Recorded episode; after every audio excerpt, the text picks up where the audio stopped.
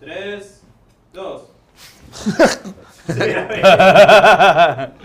¿Qué?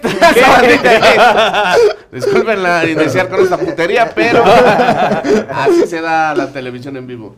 Ya, besando, ya. El sindicato de minusvalía nos mandó dos, dos representantes. No hay un sindicato y si hubiera un sindicato no se llamaría de minusvalía. Bueno, O sea, Bueno, entonces de- dijiste- déjame en mi mundo feliz. En mi mundo feliz existe cuatro sindicatos de minusvalía y incluso el quinto se llama minusvalía más perra. Así se llama. Oh, ¿eh? Con sus siglas. SMMP. Ah, SM. Los no, sindicatos mini- de la. SMMP. Y tiene su reunión en Quintana en- Roo. en Quintana Roo. Bueno, bueno, pues elaborarán Ok. los trabajos. estamos, estamos Para aquí en otro. para que la gente pueda entrar al sindicato. Ok, ya se, emo- ya se emocionaron los chavos. No existe, ¿eh? no, no, no. Eh, estamos en una nueva entrega de Escupir en el Tiempo. Ya saben, Escupir en el Tiempo, haciendo una especie de homenaje al famosísimo libro de Tarkovsky, de Tarkovsky eh, Esculpir en el Tiempo. Ajá. ¿De qué se trata el programa? Analizar una película que por lo menos tiene ocho años de existencia y ver cómo la ha tratado el tiempo, tanto a, nivel de obra como a nivel, a nivel social, ¿no? Cu- cu- ¿Cuáles son las, eh, pues, ventajas o desventajas que le han otorgado el tiempo? En este caso, vamos a hablar, vamos a hablar, hoy estoy muy pendejo para hablar, Varios días. Sí, llevo tres meses así, vamos a hablar de Eterno Resplandor de una mente sin recuerdos. Para eso tenemos a el señor Chema Solari, ¿Qué tal? ¿Cómo están? guionista, experto en comedia, y sé que uno de los grandes, grandes fanáticos de Charlie Kaufman, que por lo menos yo tengo el placer de Sí. conocer entre los miles que somos en el mundo. Sí, es que es mucho cliché, ¿no? Si eres guionista y te gusta este Charlie Kaufman, eh, pues sí. No te puede no gustar Charlie Claro, Kaufman. no, o sea, no puede haber un guionista que no le guste Charlie Kaufman. Sí, es, no. es, es, es estúpido. Es como ser decir, más cabrón. soy basquetbolista y no me gusta Michael Jordan. O sea, es estúpido. güey. No, Así es. no, no hay manera. Bueno, tenemos también a Quique Vázquez, que tuvo parálisis cerebral. Al cojo feliz. Nah, no, no. Preséntalo bien, o sea, métele Ah, algo. La gente conoce a Quique Vázquez. Quique Vázquez, que poco a poco se ha logrado convertir en uno de nuestros invitados favoritos, dada su sapiencia y su alto conocimiento sobre psicología y que la verdad se ha aventado unos puntachos de análisis muy cabrones sobre varias películas. Y el otro, mi socio, mi colega, mi amigo, ¿qué digo mi amigo? Mi hermanito, el cojo feliz, que yo no lo sabía, pero Rory vino y me dijo, el cojo dijo que su, una de sus películas favoritas después de Matrix era Eterno Resplandor de una mente sin recuerdos. Entonces yo dije, ah, bueno, pues como la de Matrix la tenemos ahí pausada, pues no veo otra oportunidad para invitarlo, entonces tráetelo de una vez. Y vino aquí a hablar de Eterno Resplandor de una mente sin recuerdos. Sí, muchas gracias, tío, sobre todo porque me enteré que no quieres hablar de las locuras del emperador, entonces...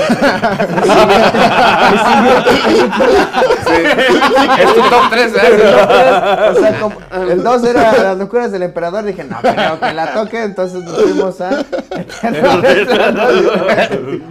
Ok, bueno, pues una vez todos presentados, solo resta, Rory, que presentes la película. ¿Qué onda fans? Hoy el tío Robert junto con el Cojo Feliz, Kike Vázquez y Chema Solari nos hablarán de Eterno Resplandor de una mente sin recuerdos. Así es. Esta es una película estadounidense del 2004. Es dirigida por Michelle Gondry y escrita por Charlie Kaufman y Michelle Gondry. Es con Jim Carrey, Ken Winslet, Mac Ruffalo y Elijah Woods. Esta es una película de drama y romance. Y bueno, yo los dejo para que disfruten esta buena plática. Así que, adiós, véanla, bye.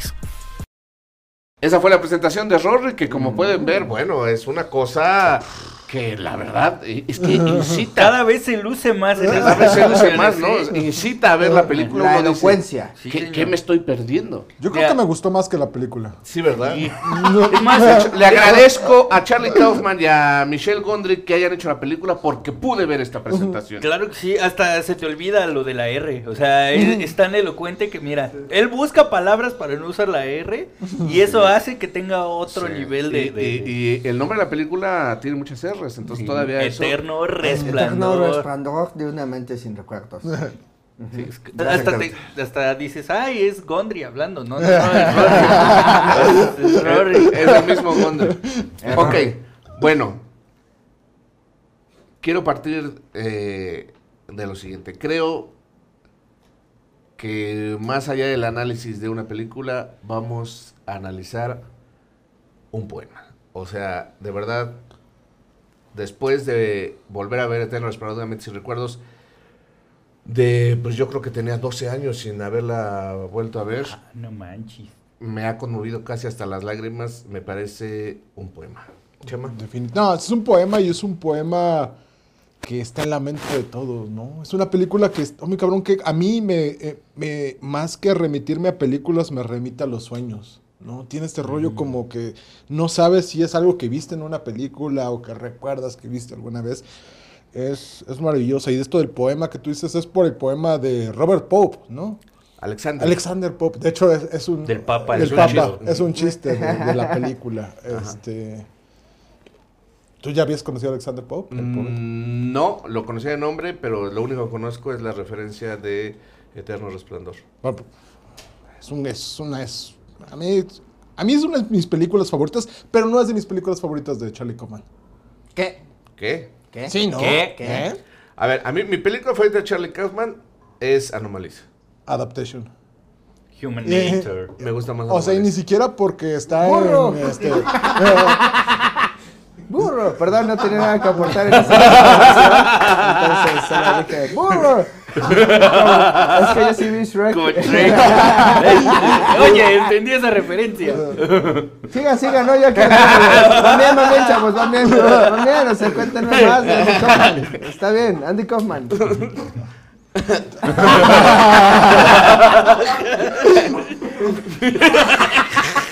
ya se rompió el rostro. A ver.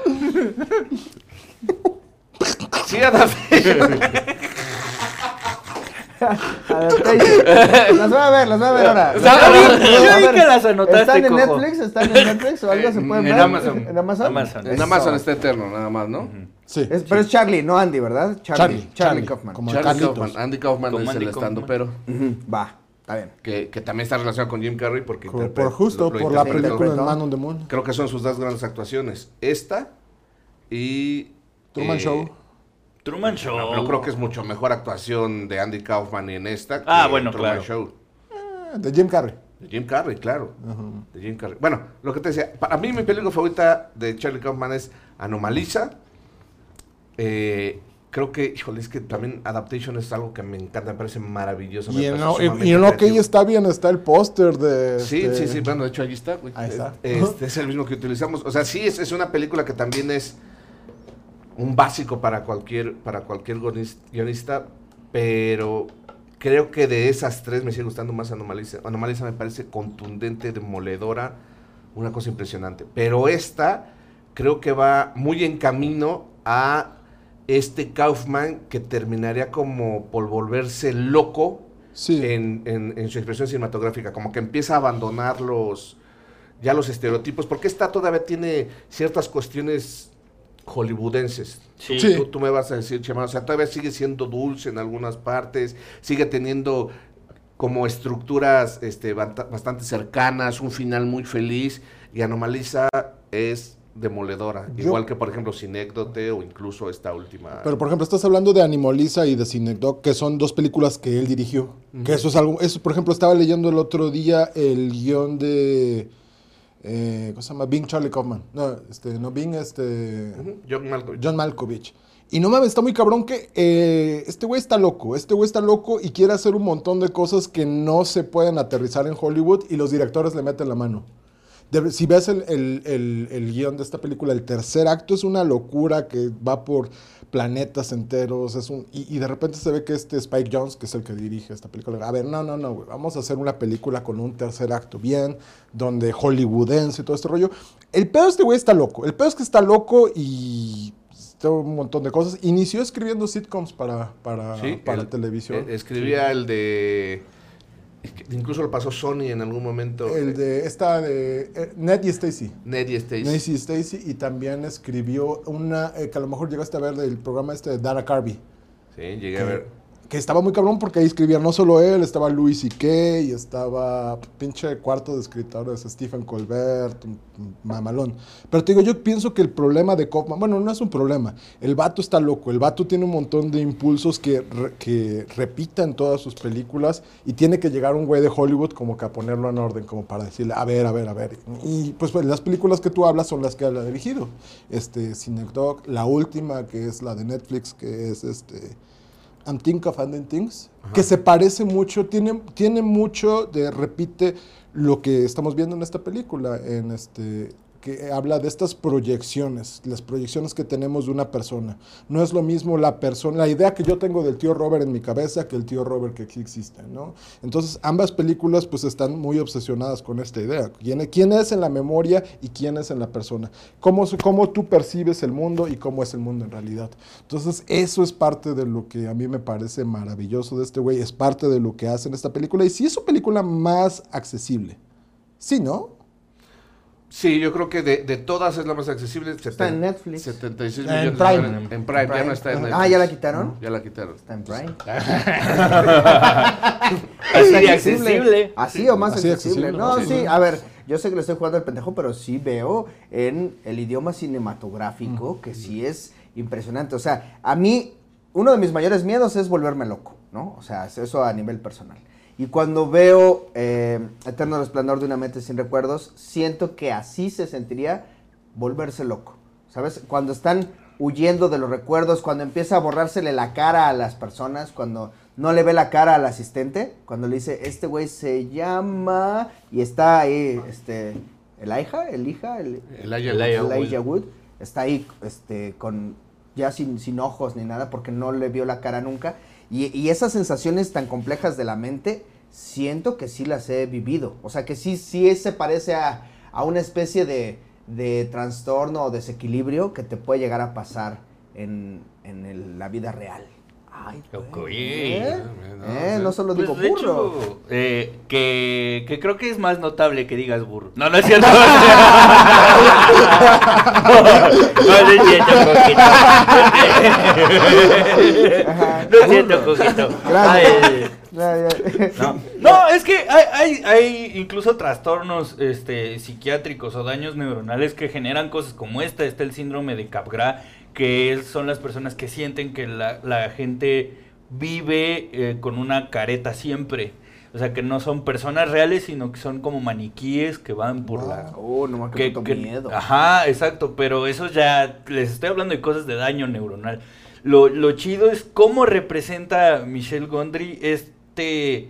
eh, toda memoria es una confabulación en realidad, no hay un recuerdo tal cual, no hay un objeto así de, y aquí lo voy a guardar. Claro. No, todos los recuerdos que tenemos son confabulaciones en realidad, porque somos incapaces de recordar el hecho tal cual es. Por más que una persona pueda tener memoria fotográfica, no recuerdas el contexto, no recuerdas la intención, no recuerdas, hay, hay siempre hay, o sea, vamos, Michelle Gondry siempre nos hace pelearnos entre el mundo que creemos objetivo con el mundo que construimos o que percibimos. Y creo que eh, esta película siempre nos pone en este vaivén de esto que es, es o es algo que recordaste. Justo. Esto que es, es o es la mentira que te fabricaste. Esto que es, es o sea, lo digo porque eh, eh, en Barrish, en el personaje de Joel Barrish es esto que es, es o es lo que recuerdo.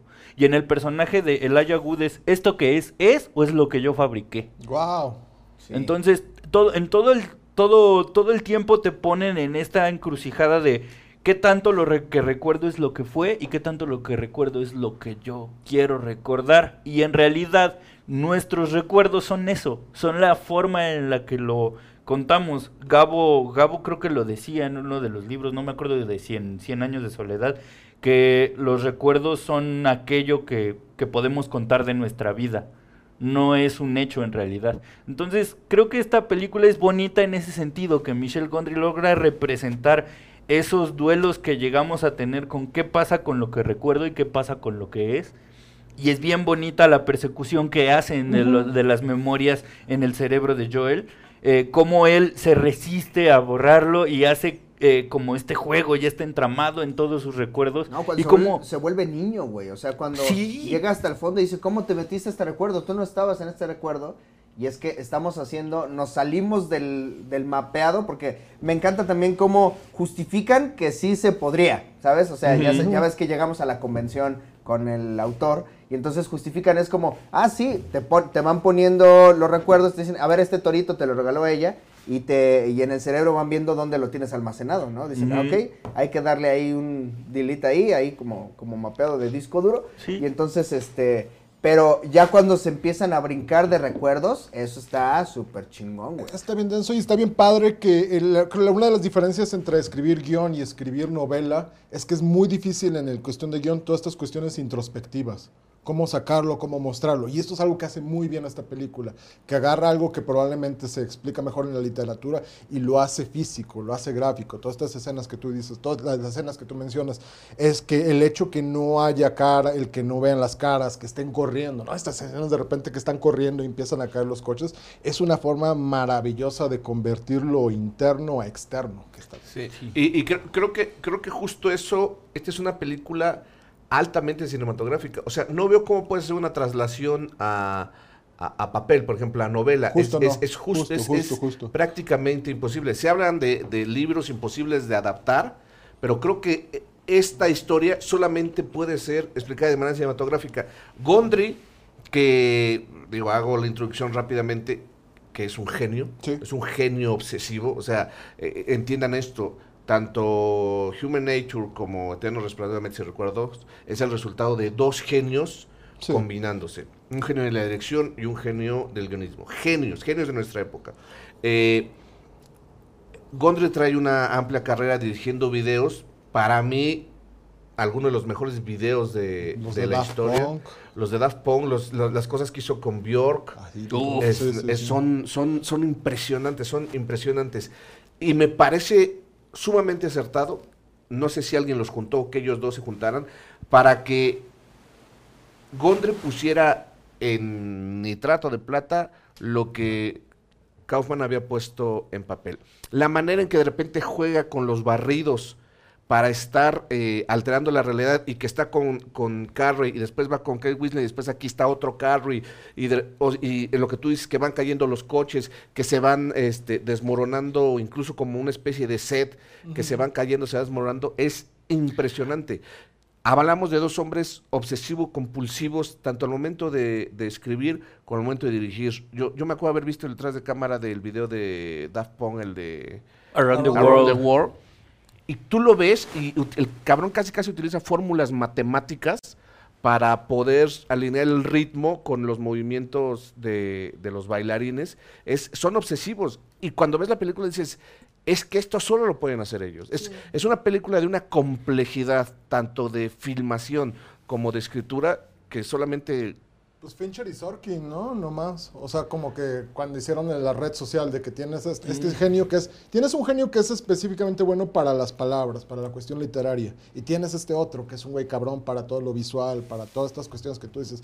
Y los juntas, no mames, fuegos artificiales. Pues como No, es que eso- son, son momentos únicos Sí. en la historia de la, de la cinematografía, de verdad. O sea, yo siempre he abogado por la tarea del guionista y el reconocimiento para el guionista, pero justo en este tipo de casos te das cuenta que es una labor 50-50. Para mí son pocos los casos en donde tanto la labor del director como de, del guionista se pueden ir 50-50. Para mí siempre el, el guionista hace el 70% de, de la chamba. Y tan así que, ¿no recuerdas que, que Charlie Kaufman hizo una película con este, el güey de ER, George Clooney. George Clooney? Que, Pero la película no es mala. Eh, ¿eh? no es mala, pero no está a la altura de. No, no, no, no, está a la altura de esto, pero tampoco es, es, es- es una película mala. Pero Y- no la puedes poner en este canon clásico de al nivel de No, este. no, no. E incluso las, las, las mismas películas dirigidas por Kaufman, salvo Anomaliza, que te repito, son la- es la que más me gusta. También siento que se pierden, que se pierden en el camino. Hay dos cosas muy importantes. Les voy a decir lo que me pasó después de verla de muchos años. En el momento en que empieza y veo a Carrie y a Kate Winslet, digo, no, este cast, ¿qué pedo? ¿Por qué Carrie está ahí y por qué Kate Winslet está ahí interpretando una especie de morrita, eh, Ajá, pero una- muy- también muy arque- sí, no, como muy arquetípica del cine independiente. Que le llaman. Una este, Ramona Flowers, Ajá, así, justo. o sea, de repente digo, no, y después a Jim Carrey interpretando un depresivo, y de repente digo, no, no me acordaba de esto, y de entrada me molestó, y a callaron los el 25, mi- 25 minutos me cayeron el puto hocico. O sea, Sí. yo estaba sorprendidísimo, yo no me acordaba de la gran actuación que da tanto Winslet, que estuvo nominada al Oscar para esta ocasión, como Carrey. O sea, yo no me acordaba que la actuación de Jim Carrey fuera así. Hay momentos en que de repente se le sale lo Jim Carrey y Claro. empieza a pelar los ojos y empieza a hacer... Pero la mayoría de las veces está muy contenido y Es le crees. sutil, está Sí, sutil. sí está muy sirve. sutil. Es sí, que está sí. ojón. Está ojón y, y a veces no puede contener el. O sea, to- mucho lo dice con los ojos. O sea, cuando dice, ¿qué pedo con esta vieja que no me saluda, güey? Que se lleva así la, la- la mirada perdida de, ¿qué pedo con esta pinche vieja loca? Ya no me pela, güey. Pero cuando, pero- cuando la ven en, en la librería, ¿no? Ajá, Que, sí, sí, sí. que la trata de abordar. Y es que, uff, sí. Jim Carrey, o sea, cuando hace los berrinches, ¿no? Para mí Jim Carrey es un niño de 5 años vuelto adulto. Así es en su manejo corporal. Pero acá sí ves como el esfuerzo consciente de Jim Carrey de decir, no, o sea, aquí me pidieron que yo estuviera en paz, que yo estuviera tranquilo, que yo estuviera acá. Y Kate Winslet, que se me hace como una actriz de como muchos papeles muy, eh, muy, como muy al punto. Sí. Aquí es súper errática y, y- y te desespera y la odias. están como en la zona contraria de lo que acostumbran a aportar. O sea, Jim Carrey había que bajarlo y a Kate Winslet había que subirla. Y los dos los pusieron como al mismo nivel. Entonces, y, y de verdad que, que la mayoría del tiempo, o sea, yo hay tres, cuatro secuencias donde digo, híjole, ahí se le salió un poquito lo Jim Carrey, pero Kate Winslet siempre está, está perfecta. O sea, sí, es una especie de, de- de Ramona Flowers, pero de verdad lo hace bien. Y Winslet jamás volvió a apostarle un papel siquiera, siquiera parecido, ¿no? O sea, por ejemplo, a, a la chica esta que hizo Juno, ¿cómo se llama? Ah. Ellen Page. no. Ellen Page, Ellen Page. le dan todos los personajes, es eh, Juno. Yo creo que es por la 20 edad, veces. ¿no? Tal vez es por Sí, la edad. porque da, da esos, da- sí, da esos registros físicos, pero Kate Winslet, lo hizo, Kate Winslet lo hizo una vez y, y se acabó y por eso también es tan admirable, porque de verdad le salió muy, muy, Muy bien. Y venía de hacer Titanic, creo. Que. O, o no. Mm, No, tenía cinco tenía rato, años, tenía sí. cinco años de, de haber hecho, de haber hecho Titanic, pero sí estaba siendo reconocida como una de las grandes, grandes actrices de. A mí, ¿sabes qué que me quedó ahorita que dijiste? Es que no quiero olvidar que te caga el personaje. No mames, yo creo que no hay un personaje de películas de Charlie Kaufman que te caiga bien, salvo su hermano este gemelo en Adaptation. Pero fuera de ello, es lo más cabrón, lo que más me gusta ese güey. Que es un gran guionista y una de las primeras cosas que te digan en el guionismo es que te tienes que caer bien el personaje, que tienes que identificarte con él. No hay película de este cabrón donde uno te identifiques con uno de estos personajes porque es un güey de que, que salva al gatito, que es buen pedo, que tiene este pedo. No, güey, todos son seres humanos horrendos. No, pero que ahí sí se identifica el tío Robert. O sea, es- güey, me mamó Kate Winslet, es justo como soy. Mira, El eso que el- tiene el- con el cabello lo tiene Eh, con los eh, sombreros. sí, el doctor, así, el doctor. Eh, ah, sí. Va- ya vamos a hablar del cameo de los pezones de. ¿Cómo se llama Mary Jane? Ah, de Esta- esta Kristen Dunst. Sí, claro. ¿no? Pezones de Mary- que también que muy también- bonitos, muy bonitos es- pezones. Es, que lo que lo que me mama es que es verlos a, a un elenco, porque es un elenco chingón. Sí. o sea, Sí. está Mark Ruffalo, Sí. que es Hulk. Que es Hulk. Vas a hablar en términos Marvel. Es Sí, sí, sí, güey, los Avengers haciendo cosas. Este, está Frodo, pero- Está no, Frodo. Frodo, está, está la de Hulk. Titanic. Está la máscara. Y está la máscara, güey, pero haciendo... Está el malo de Alvin y las ardillas. ¿qué Sí, pedo? el malo de no la está muy-. Esa no la vi. No, no, no, no llego tan lejos. sí, tampoco voy Tampoco soy tan experto.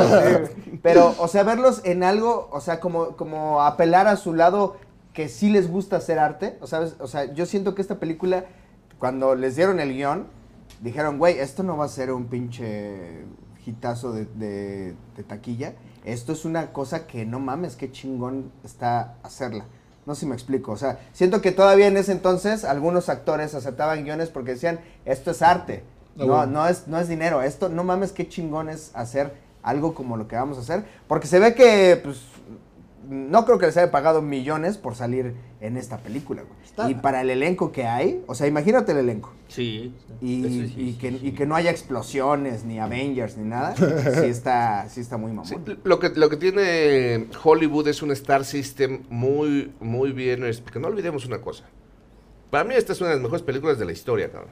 Ah, Y es un producto meramente hollywoodense. Sí, Es un producto sí. hecho en Hollywood. Es una Estados Unidos. comedia romántica. O sea, es una comedia romántica, eh, alimentado por el Star System hollywoodense, o sea, eh, sí en broma y todo, pero bueno, es Hulk, son todos ellos. Pero- pero- y de ahí salió de las entrañas de, de- de Hollywood, y eso es, eso es de respetar, porque aparte es no es una película barata, No. no. es una película que puedes decir, ay, pues vamos a juntarnos entre cuates, no. No. Y realmente la apuesta, la apuesta es mucha, y afortunadamente se tuvo el talento como para salir avante y volverle un éxito un éxito de taquilla. Es una cosa que de verdad hay que analizar porque muchas veces de repente se dice, ay, no, es que el- yo no veo cine de hollywoodense. Güey, no estás viendo la mitad de Claro. los trabajos de calidad, güey. claro. No, no, es que yo, de, de verdad, esto, esto es impresionante. Me gustaría hablar, a- hablar de una cosa que, eh, que refiere mucho a lo que dice Chema. Los personajes. Creo eh, que estamos entre dos personajes muy dañaditos. Y otra vez, como la vez pasada en 500 días con ella, también creo que le bajan un poquito las revoluciones a lo malitos que están.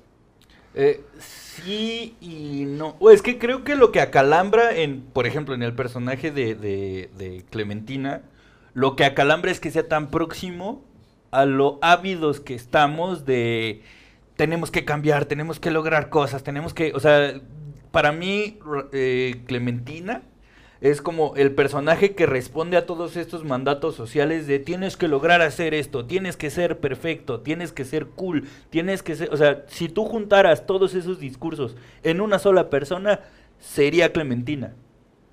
Y Joel se me hace la representación de el fracaso de llegar a esos discursos. Entonces se juntan el hambre y las ganas de comer.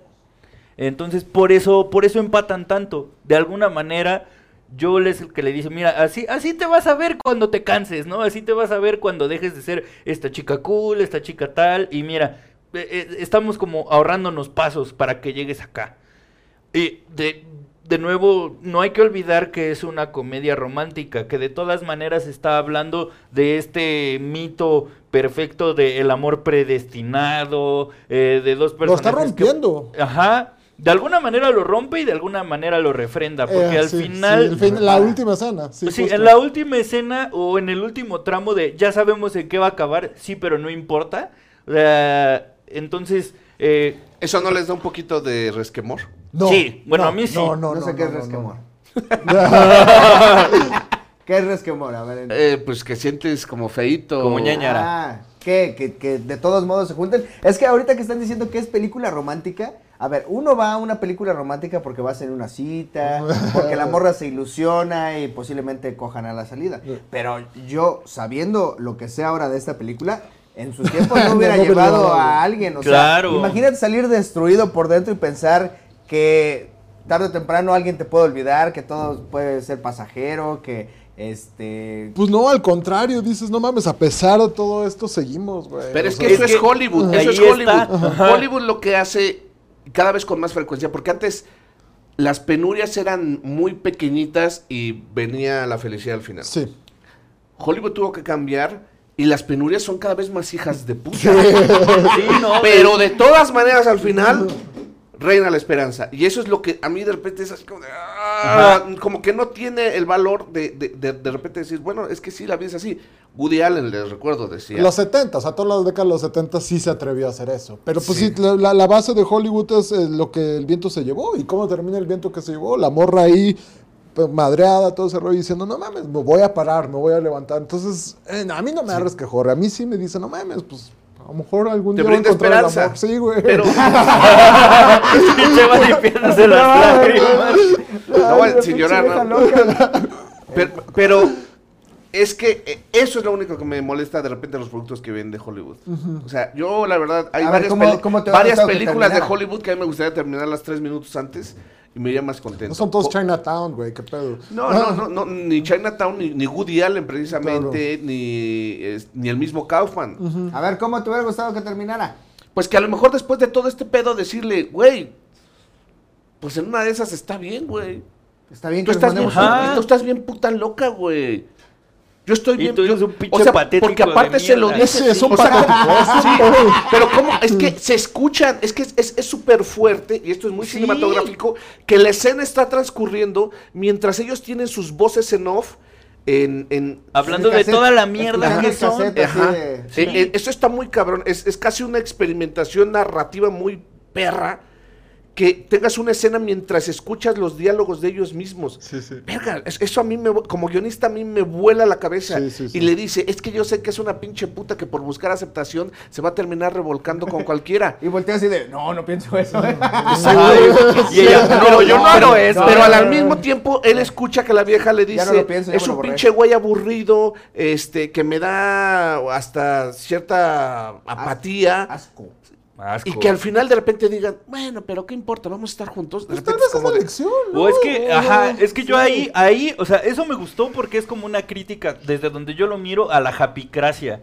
De que todo tiene que estar chingón, de que todos tienen que ser felices, de que tienen Sí, que sí, aceptar sí. todo lo bonito y lo feo, ¿no? Si ellos deciden quedarse, eh, pesar de que son una mierda. a pesar de haberse, es que eso es lo que a mí no me gustó. Si ve- ambos hubieran escuchado juntos los dos cassettes y decir, ya vi cómo va a acabar el pedo y aún así me aventaría porque ya tengo esto, se me hace una gran alegoría de, güey, también las relaciones de pareja hablan de, de unirse en la mierda, güey, de conocer tus días Y malos. te exige un trabajo. y te Exactamente. exige, sí, claro. Sí, o sea, si lo hubieran dejado ahí, yo hubiera visto la, la crítica a la japicracia cabrón. Porque es justo lo contrario que te venden en todas las demás películas, de enamórate de todo lo chido, de los bonitos detalles, y ellos estarían Ese ya dejó de ser pedote, ya. Ya acéptalo como es, Eh. ¿no? Ya, ya, lo, ya lo cambiaste, ya, ya no es el mujeriego de la escuela universidad, ahora ya lo cambiaste y se- solo está para ti. Y, y, o sea, si se deciden relacionarse a partir de ahí, o sea, también a mí se me hace una alegoría de cómo en la sociedad, en las relaciones de pareja, le rehuimos al dolor todo el tiempo. Bien cabrón. Porque todas las personas querían borrar recuerdos horribles, ¿no? Está la señora que traía las cosas de su perrito que seguramente se murió, el güey que quería olvidar a su hijo porque pues, estaban los trofeos de deporte. Pero espérame, espérame, espérame, espérame. No, no borraban los, las cosas bonitas, o sea, las cosas feas. Lo bonito es lo que causaba dolor. Eso está muy cabrón, güey. Es que precisamente es eso. O sea, es esas cosas que tienes que aceptar la vida con lo culero y con lo gente. Es, es la clásica frase de Mauricio Garcés, qué difícil era ser tenerme y después perderme. ¿Sabes? sí, No, es- mames, no puedes justificar. No puedes usar a Mauricio Garcés. Estamos hablando en serio. pero es que es justamente eso. O sea, que, que la felicidad en determinado momento te va a traer eh, infelicidad. Es, es, es, es algo que está, ahí- que está conectado. Sí, sí, sí. ¿Sabes? O sea, la felicidad duele de que El, el chi- el chiste de, de, de Luis C.K. cuando le compra un perrito a sus hijos y les dice, ¿cómo les puedo decir que le estoy trayendo algo por lo que van a llorar dentro de 10 años porque se va a morir? ¿Sabes? Es, eso me parecía a mí más acercado a crítica a la japicracia. O sea, decir, morra, pues ¿para qué seguimos perdiendo el tiempo aquí? Vámonos a otro lado, vamos a buscar la felicidad en, en- en- en otro lado a sabiendas de que pues aquí no funcionó. O sea, tú como psicólogo. ¿qué le dirías a Jim Carrey? Sí, güey, vuelvo a intentar. vale verga sabroso. No, pues, ¿qué harías con la información que sabe? Sí, es que, a ver, el problema es que ellos se sienten como que no son ellos porque quienes están hablando son unos güeyes Eso que ya bien se cabrón, borraron, nunca lo güey. había pensado, Eso no está o sea, ellos ven como, no, güey, yo no soy ese pendejo, güey. Yo Oh, sí voy a hacerlo bien. Como, yo, ese güey se hartó, pero porque es idiota, güey. Ese güey del pasado, obviamente, eh, entró en una especie de, de letargo o así. Y, y yo sí te voy a cuidar. Ese güey es un pendejo. ¿Sabes? Como, como si yo le voy a echar ganas. Y, y ahí demuestra que no experimentas en cabeza ajena. Porque si no te acuerdas que la cagaste, es como, ¡eh! Etapa nueva de cagarla. ¿Ustedes, además- ¿Ustedes creen que el resultado sea otro? No. ¿Al que ya vimos? No. No lo sé. ligeramente, no. ligeramente menor al, y- al primero. Porque ya existe un antecedente. O sea, si ya hay un antecedente de decirte, a ver, güey, si pudieras, si pudiera llegar Roberto del futuro y decirte, a ver, no te involucres con esa morra, güey. Porque vas a quedar bien pinche loco, bien pinche madreado. Pero tú estás en la etapa de enamoramiento. ¿Qué le vas a decir? No, güey, estás pendejo. Yo, yo no voy a permitir que eso pase. Ajá, pero si es tu misma voz que te está diciendo. Está, te está escuchando a ti hablarlo, güey. Pues, pues lo mismo, que si viajaras en el tiempo es tu Sí, misma te voz, güey. dijeras, Pero es que eh, aquí, aquí estamos partiendo de que Ah, no, si suponemos viajamos, que si, tenemos... si viene alguien y viaja en el tiempo y me dice, digo, no mames, te voy a viajar en el tiempo. Algo sabe, No, o sea, eres tú mismo, claro, eres tú mismo. por eso. Llegas y te dice, tío Robert. Bueno, yo, yo Robert. yo mismo Robert. No te- yo sé que ahorita la amas muy cabrón. No, ya, no, aléjate de esa mujer. Y ya no comas tanta carne. Aprovechando ya que vine. Es una, de dos, güey. O dejo la carne o la morra. Sí. No sé, güey. O sea, es que si yo mismo vine a advertirme, Pues sí, pero tú pensarías, ¿qué, qué chingados hice para que esto sucediera? ¿Qué, Ajá, esa información tampoco se va al bote de la basura. Ajá, o sea, ¿en, en qué, qué tan de la verga lo habré hecho que para que viniera este cabrón a decirme? Y- Y, entonces piensas, no, güey, yo no lo voy a cagar y le das macizo. Pero, ese- pero, pero ¿por qué asume la responsabilidad propia de- del fracaso de la relación? O sea, por mucho que tú le chingues, si la otra persona está dañada, ya no depende de ti que la relación fructifique o Pero no. es que no solo es la persona está dañada, también ese güey está dañado. Por Los eso, dos o sea, entienden de eh, esa exacto, forma. no van a estar bien juntos, por mucho que de repente digan, ah, no, ese es el güey del pasado y yo sí le voy a chingar.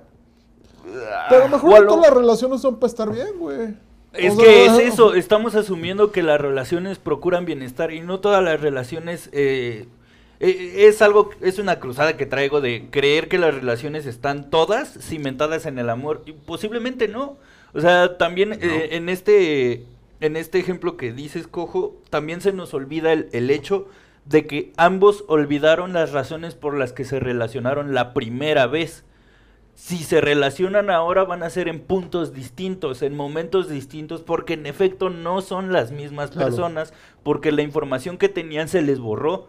El, la- el- el guiño que hace Gondry es cuando están en el tren y les dice Clementina de, ah, de seguro vas a empezar con tu mamada de, oh querida, oh querida Clementina, y él dice, no, no sé de qué canción me hablas, porque todos los recuerdos relacionados a Clementina incluían a Huckleberry Hound, claro. y se le borraron. Eso quiere decir que están partiendo de puntos distintos. A mí me hubiera gustado que terminara abierto, o sea, que los dos escucharan los, los dos audios y, y quedara ahí.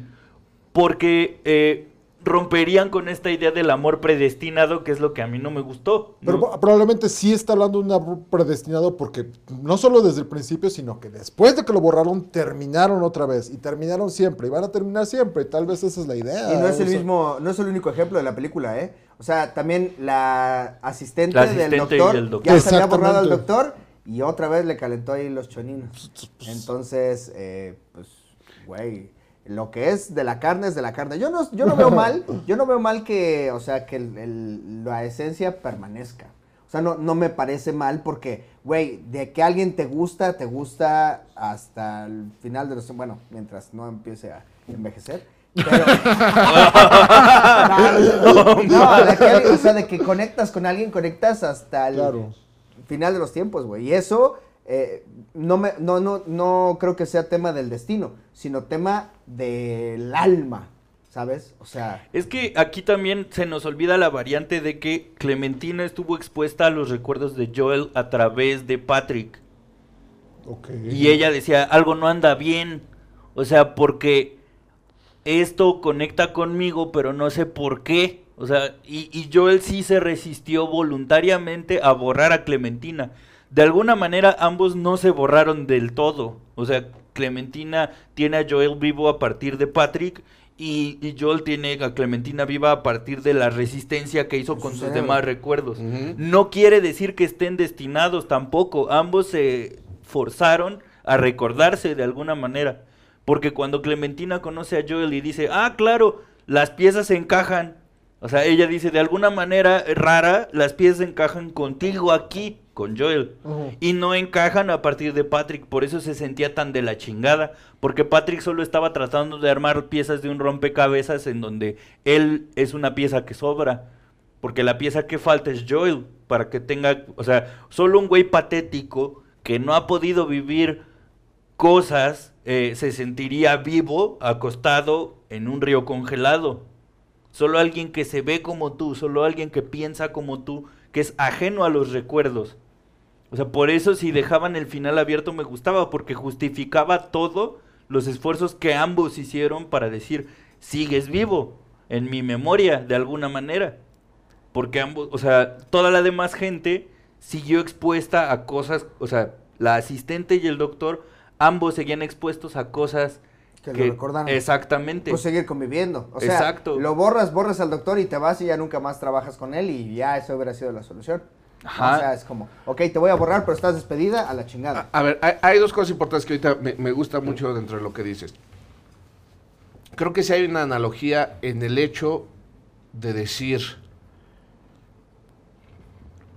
eh, que el mejor momento, porque el Jim Carrey dice, este es el mejor momento de mi vida, podría morir en Mira, este ahora. momento, No, es ahora, es los dos acostados sobre un río congelado que en cualquier momento Se podría romper. romperse y que es un lugar de miedo, es un lugar frío, Así es. es de noche y es peligroso.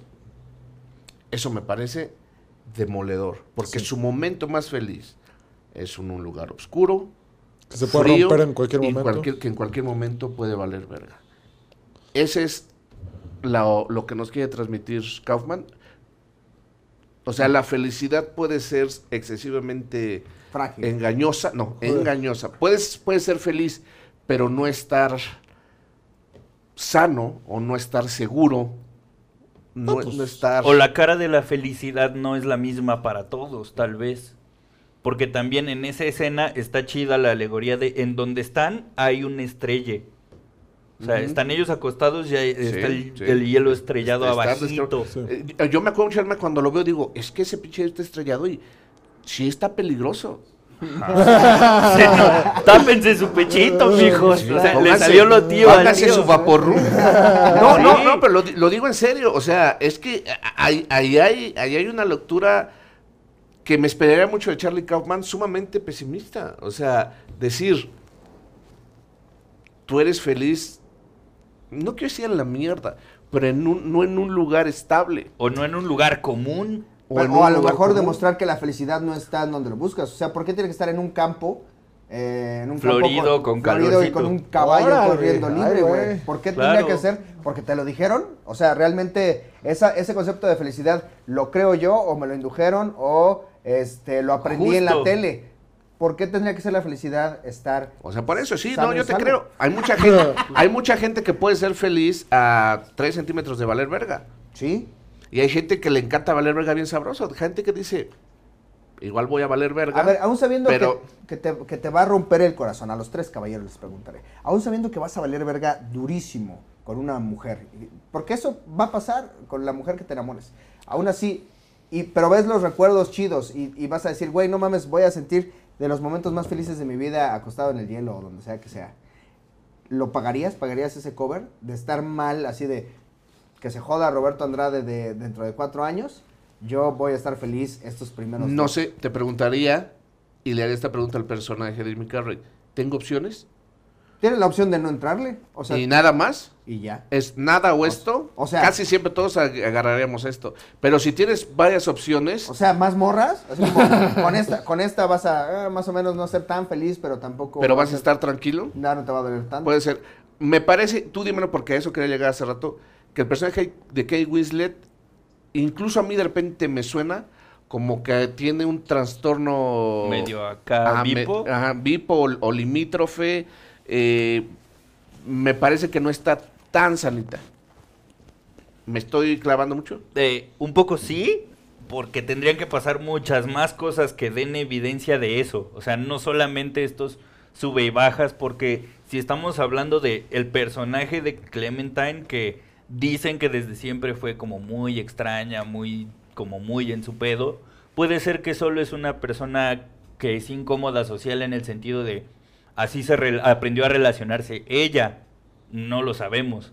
Porque además estamos hablando de una película en donde te proponen un daño cerebral.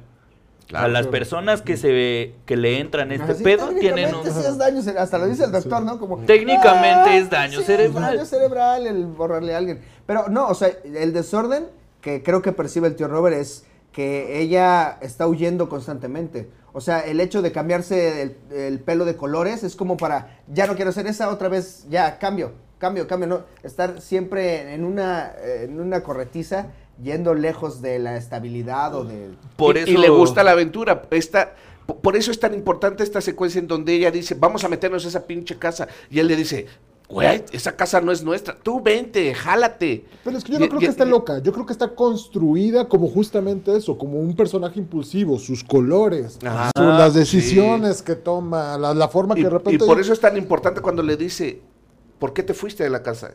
Y le dice, porque tú me diste permiso, me dijiste, si quieres vete. Y en ese momento yo me fui. Y le dice, no mames, y si te hubieras quedado, a lo mejor hubiera sido, hubiera sido distinto. O sea, son, son dos personas que, que sí son muy opuestas. Es que justo, el vato es todo lo contrario. Ve- Ves la primera escena que, que le encanta a este Charlie Kaufman hacer este rollo del voiceover, de que, que a muchos guionistas no le gusta y él lo hace muy bien, de tener esta cuestión de que dice, ah, ¿por qué este, me enamoro de todas las morras que me ponen tantita atención? No, es todo lo contrario, ¿no? O sea, es todo lo contrario este vato de la morra. Entonces, pues ese es el choque espectacular. De repente es esta morra ahí impulsiva, de color, ojos, hasta el mismo nombre, pues está cagado, ¿no? Clementina. Imagínate conocías una morra ahí, Clementina. Mames, te llama la atención. Y pues este vato es todo menos lo que te llama la atención. Es un güey ahí como, como no sé, güey. este, pues, Sí, como Ah, todo ah, ah, ensimismado. ah, como yo. No estoy actuando, me dio un tic.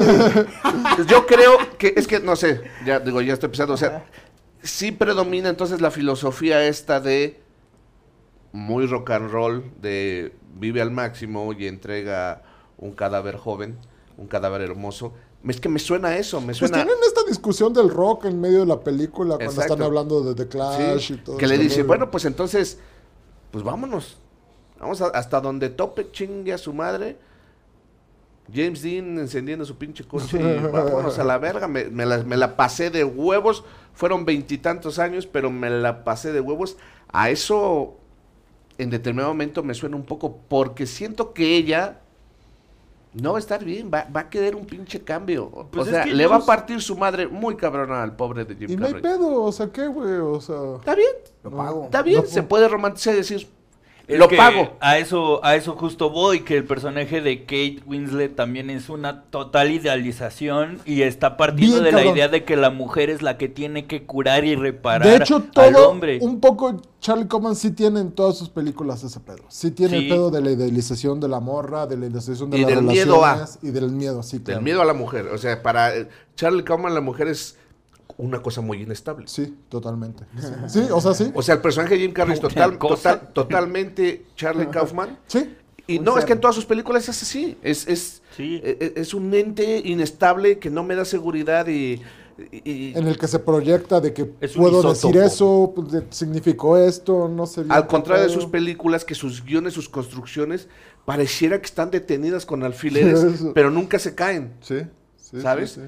O sea, es, es, es, es, pues, es chistoso eh, que, que Kaufman de repente siento que busca mucho la estabilidad de manera personal, pero sus, sus guiones parecen, ¿sabes? Como, como gusanos que se van, que se van sosteniendo y nunca, y, nunca se y caen. así- y- y lo, lo peor es que no solo es ese, todos sus 100 son cosas rarísimas. De hecho, este es el más, es más este, tranquilo. O sea, todos los demás tienen este elemento de metanarrativa, de... Pero bueno, no es nada, no es nada sencillo. O sea, tienes, y no sé si se dieron cuenta de eso, a mí me voló la cabeza, que los créditos corren a los 18 minutos Sí, de empezar la película. Sí, sí, sí, sí. 18 minutos corren los créditos porque los créditos son el punto y aparte de lo que después vamos a ver Yo como creo una que es el especie de segundo flashback. acto, ¿no? Es, yo creo que No, es que lo que vemos es como una especie, no, sé, será más bien un flash forward de lo que vamos a ver durante toda la película. Y la película sí lo tiene mucho esto. O sea, lo que decía hace rato de todas estas cuestiones de Clementina y que desde el principio te están diciendo, te están flash forward, te están dando ahí como información. Me gustó hace rato mucho que dijiste que era como un rompecabezas. Sí. Este peli, este güey sí es como un,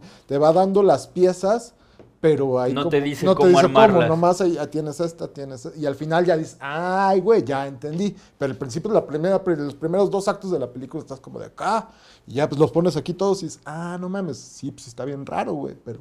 Sí, no, eso está cabrón. güey. Porque aparte de repente tienes el, el disfraz de Calaquita, que de repente que tú lo ves que lo va moviendo, y dices, ¿qué, qué es esa Ajá. mamada? Y de repente dice, ah, sí, sí, no, esto es, eh, esto es un rompecabezas donde poco a poco te van dando las piezas. y O tú- los tú- dibujitos tú- que él tiene que al principio están arrancadas las hojas blancas y de repente dices, ¿qué pedo? O sea, nota- ¿esto la- qué tiene que ver? La nota en el coche, ¿no? El, el putazo en el coche. Al también. gracias. Sí, sí, sí. Sí, Sí. que piensa en el que, coche que es... que piensa que fue su, su, su- su vecino. Oigan, Eh, y de comedia, de- yo sé que no eres comediante, pero ¿percibes que hay comedia en la película? O sea, que, ¿cuál es el momento más gracioso que, que pudiste ver a tus ojos? Creo yo el momento en el que, en el que está yo, yo el niño y que para que dejara Ah, de sí, llorar sí, sí. le dice Kate Winslet, hey, hey, hey, mira, sigo siendo yo, mira, mira mis calzoncitos. sigue haciendo mi... Pero si te pones a pensar, o sea, lo complejo de la película o lo más culero es que todo eso solo pasó en su cabeza, güey. O sea, esa morra no estaba en, en ninguna de esas escenas y me, me impresiona el cerebro que puede crear, o sea, el, el hecho de que tal vez ninguno de ustedes es real y yo solo lo estoy inventando en mi cerebro y pues eso Y sí ahorita estamos pasar. escuchando al doctor. Sí, ahorita estamos así de... Pagaste para que te vergas. borrara mi, Sí, mi me recuerdo, ¿verdad? Robert, soy- Me dijo burro porque Sí. me dije burro yo solito. Lo odio. Sí, no, es que eso es, es parte del genio de, de, de Kaufman. O sea, yo incluso pensaba en interior cerebro de Jim Carrey. De Jim En Carrey. el guion, interior cerebro, exterior día, interior cerebro. Sí, o sea, es que es- sí, es, es la, la manera en que está concebido, les digo, es sumamente, O interior sumamente recuerdo. complejo. Sí. Interior Cuando tú decías, a lo mejor es el más eh, mainstream de sus guiones, puede ser que en cuanto al tema, puede ser que en cuanto al final, pero en cuanto a la estructura, No, la- no lo sé. No, no, Obviamente, no. sin anécdotas, Sí, ya, ahí sí, ya el cabrón se, se fue a la verga. Yo no sé si es el main- más mainstream, pero por lo menos sí es el más aterrizado, que no es lo mismo.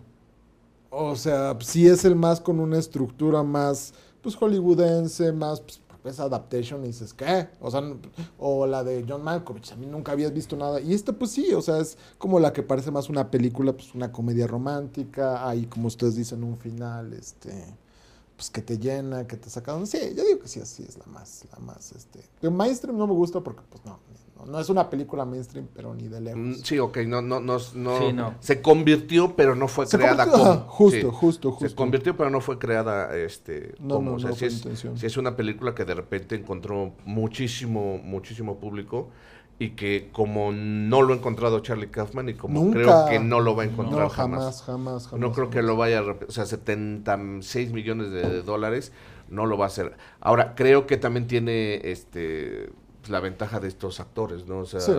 sí, como... Sí. O sea, teníamos a dos de los grandes actores en ese momento, Jim Carrey y Kate Winslet, más Kirsten. Estaba, estaba muy cabrón y podía, podía, Sí. podía generar muchísimo, muchísimo dinero. A mí me llama la atención que es una película que... Y quiero hacer especial hincapié en eso, porque creo que ni Pulp Fiction se salvó de lo que voy a decir, pero esta sí no ha envejecido un gramo, cabrón. Nada. Órale, ¿crees que. Pulp Fiction? Uy. Más bien me, me preocupa más lo otro. o sea. Yo lo que decía es que llega este un momento en que de repente los, los sí, sí veo ya cartonaditos un poco los sets. Ah, bueno, puede ser. Pero ¿sabes cuál es la, la diferencia? Es que creo que un chingo de gente trató de hacer su Pulp Fiction y obviamente no le salió. Y un chingo de gente trató de hacer su Eternal Sunshine y, o sea, ni siquiera, ni siquiera lo pudieron como empezar. Configurar. Son dos películas in- Pues, irrepetible. irrepetibles. Creo, creo que, o sea, puedes tomar cosas, pero no, no hay una fórmula como es que fue exactamente lo que funcionó. La voy a bajar y No. la voy a reproducir. Pues porque justo No se puede. jugaron con la estructura de una forma que, pues, digo, no es que nadie lo hubiera hecho antes, pero pues tal vez no de esta forma en el cine de Hollywood. ¿No es- crees que el- ah, favor, es que favor. también pensaba mucho en, en- en ese momento, eh, hasta donde entiendo, Memento ya estaba Sí. y había propuesto el juego temporal. O sea, de, de no, no, no trazar una historia de manera lineal. Y, y, pues bueno, o sea, mu- muchos directores y muchos guionistas trataron de jugar con esto, pero creo que este güey, o sea, Kaufman lo lleva a micromomentos, o sea, micromomentos los mueve en el tiempo para empezar a trazar una historia. Y, Sí, y, sí. pues no, no creo, o sea, creo que el gran atino acá es que esta locura de Kaufman llegó a, a, a Michel Gondry, que es un güey que está clavadísimo en darle forma humana a las percepciones, Eso está muy cabrón. a los juegos perceptuales, puta. O sea, ah, volviendo a Around the World, por ejemplo, le dio forma humana a una caja de música. Tal cual a las líneas, a- las líneas auditivas de Daft Punk. No, el Around the World es el de tiriri, que están las Que las- Ajá, es una cajita de música, tal Ah, cual. sí, órale. O sea, date cuenta cómo la coreografía de Ah, las claro, las- sí, sí, sí, sube. sí, sí. O sea, todo eso es la representación visual, antropomórfica, si quieres, Claro. de una línea perceptiva, que es la audición y la discriminación de las líneas auditivas. Y acá, Michel Gondry, o sea, para mí fue, se juntaron el hambre y las ganas de comer, porque Michel Gondry representa visualmente el proceso de olvido y el proceso de fabricar un recuerdo Y del sueño. y de un sueño. O sea, y tú lo ves y lo entiendes. Y así se siente, porque cuando tratas de contar una historia que no has contado en mucho tiempo, o inclusive le digo al tío y al cojo, traten de recordar uno de los primeros chistes que ustedes escribieron. No. Y la sensación que te da es esa cara borrada.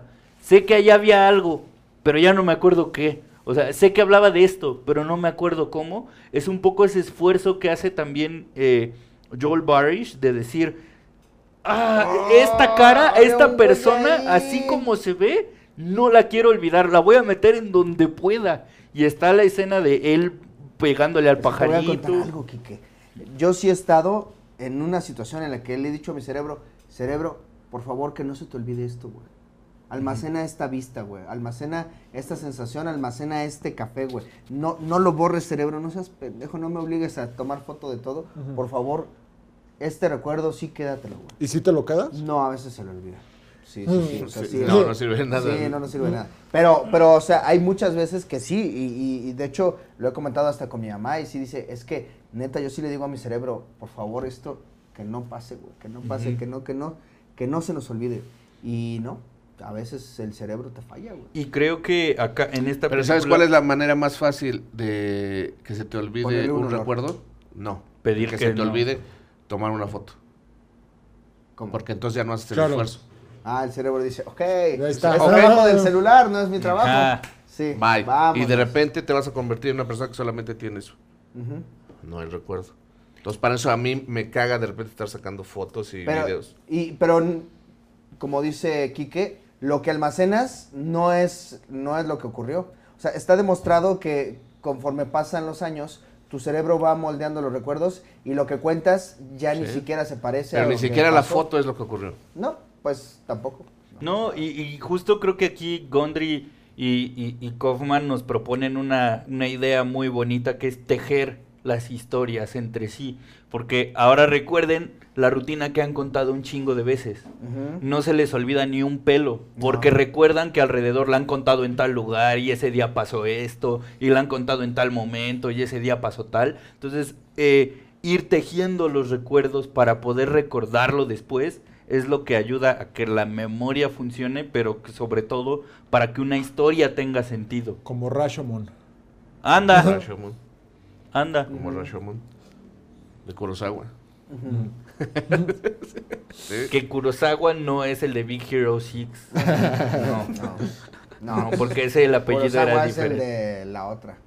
Ese. Ajá. Ah, esa. Este, De los, los Ronnie en donde Creo- salía Keanu Reeves.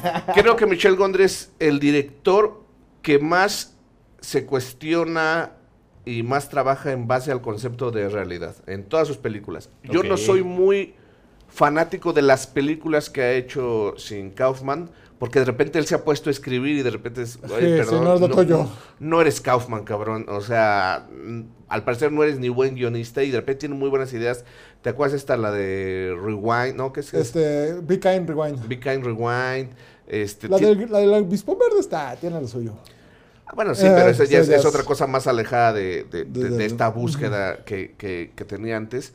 Pero creo que sin lugar a dudas estamos ante, de verdad, yo lo creo, una de las grandes, grandes películas de la historia y sobre todo uno de los grandes guiones Sí. De la historia. Es ¿eh? que está bien cagado porque cuando hablas de guionistas, hablas de que, ah, no mames, este güey tiene un dominio de la forma, de la estructura. Ah, este güey es muy bueno para los diálogos. Este pendejo es bueno para todo. Se pasa de pendejo. O sea, nomás, o sea, ¿cuántas pinches frases de esa película te acuerdas? De que, este, solo soy una chica que bus- busca paz mental, no me asignes la tuya. O que, tiene un chingo de madres que dices, hijo de tu No, puta güey, madre. la- la- la- hasta el soundtrack en la película, cuando va la Everybody's Gonna Learn Something, o Ajá. así, Uf, no mames. Empieza bien, something. bien triste esa canción. Perdóname por interrumpirte, pero me puse triste. me puse triste de pensarlo, güey. No, pues es que sí. Está bien feo, güey. Uy, el de. Dile, dile, dile, te lo puedes quedar, es tuyo, ya lo fue.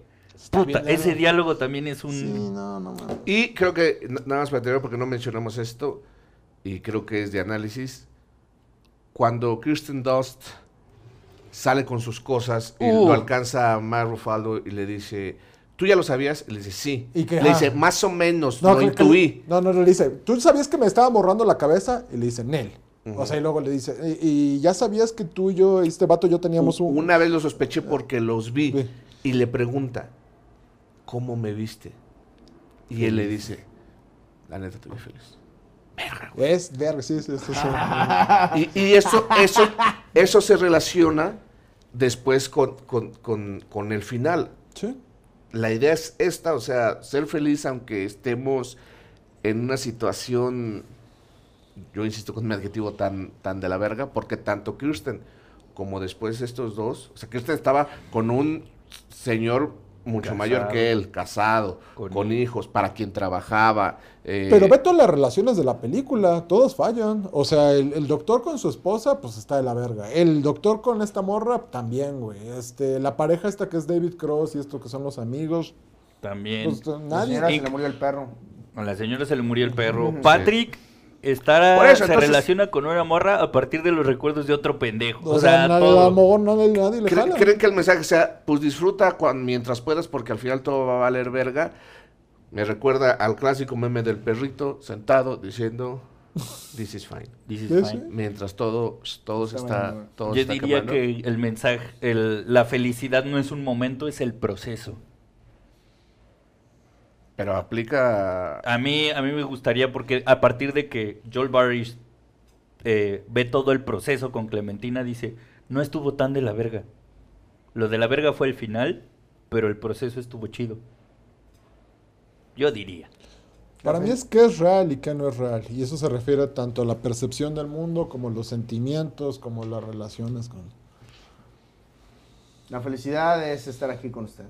Ah, abraza a la vaca. Hablando, es abraza al robot. Estar aquí con un robot. Con este, corazón. Aquí. Esto es la felicidad. La felicidad es esto. Por eso soy poco feliz. Soy feliz. Soy Eh, feliz con cualquier pendejada. Banda, muchísimas, muchísimas gracias por habernos acompañado en otro ¿Cuál- Escupir para en el ti, ¿Cuál es el Tiempo. mensaje? Pues yo, lo, yo empecé la plática, mamón. No sé, no, o sea, no lo sé, no solamente me, me lo cuestiono. No, eh, muchísimas gracias, Chema, Quique, Cojo, síganos en sus redes sociales, que ya se, ya se las puso aquí Rory abajo. Eh, ahora no hubo pro- mí problemas de audio, Rory. no sé. dice, no sé. No sé, no te No. Dice, no sé. Lo escucho. Dice, sí, no lo recuerdo, dice. sí. A ver, ¿quieres borrar tus problemas, Rory? Bueno, eh, banda, nos vemos la próxima semana con otros invitados. La película que vamos a analizar y recordar aquí en Escupir en el Tiempo va a ser Santa Sangre de Alejandro Jodorowsky. Uf. Cámaras.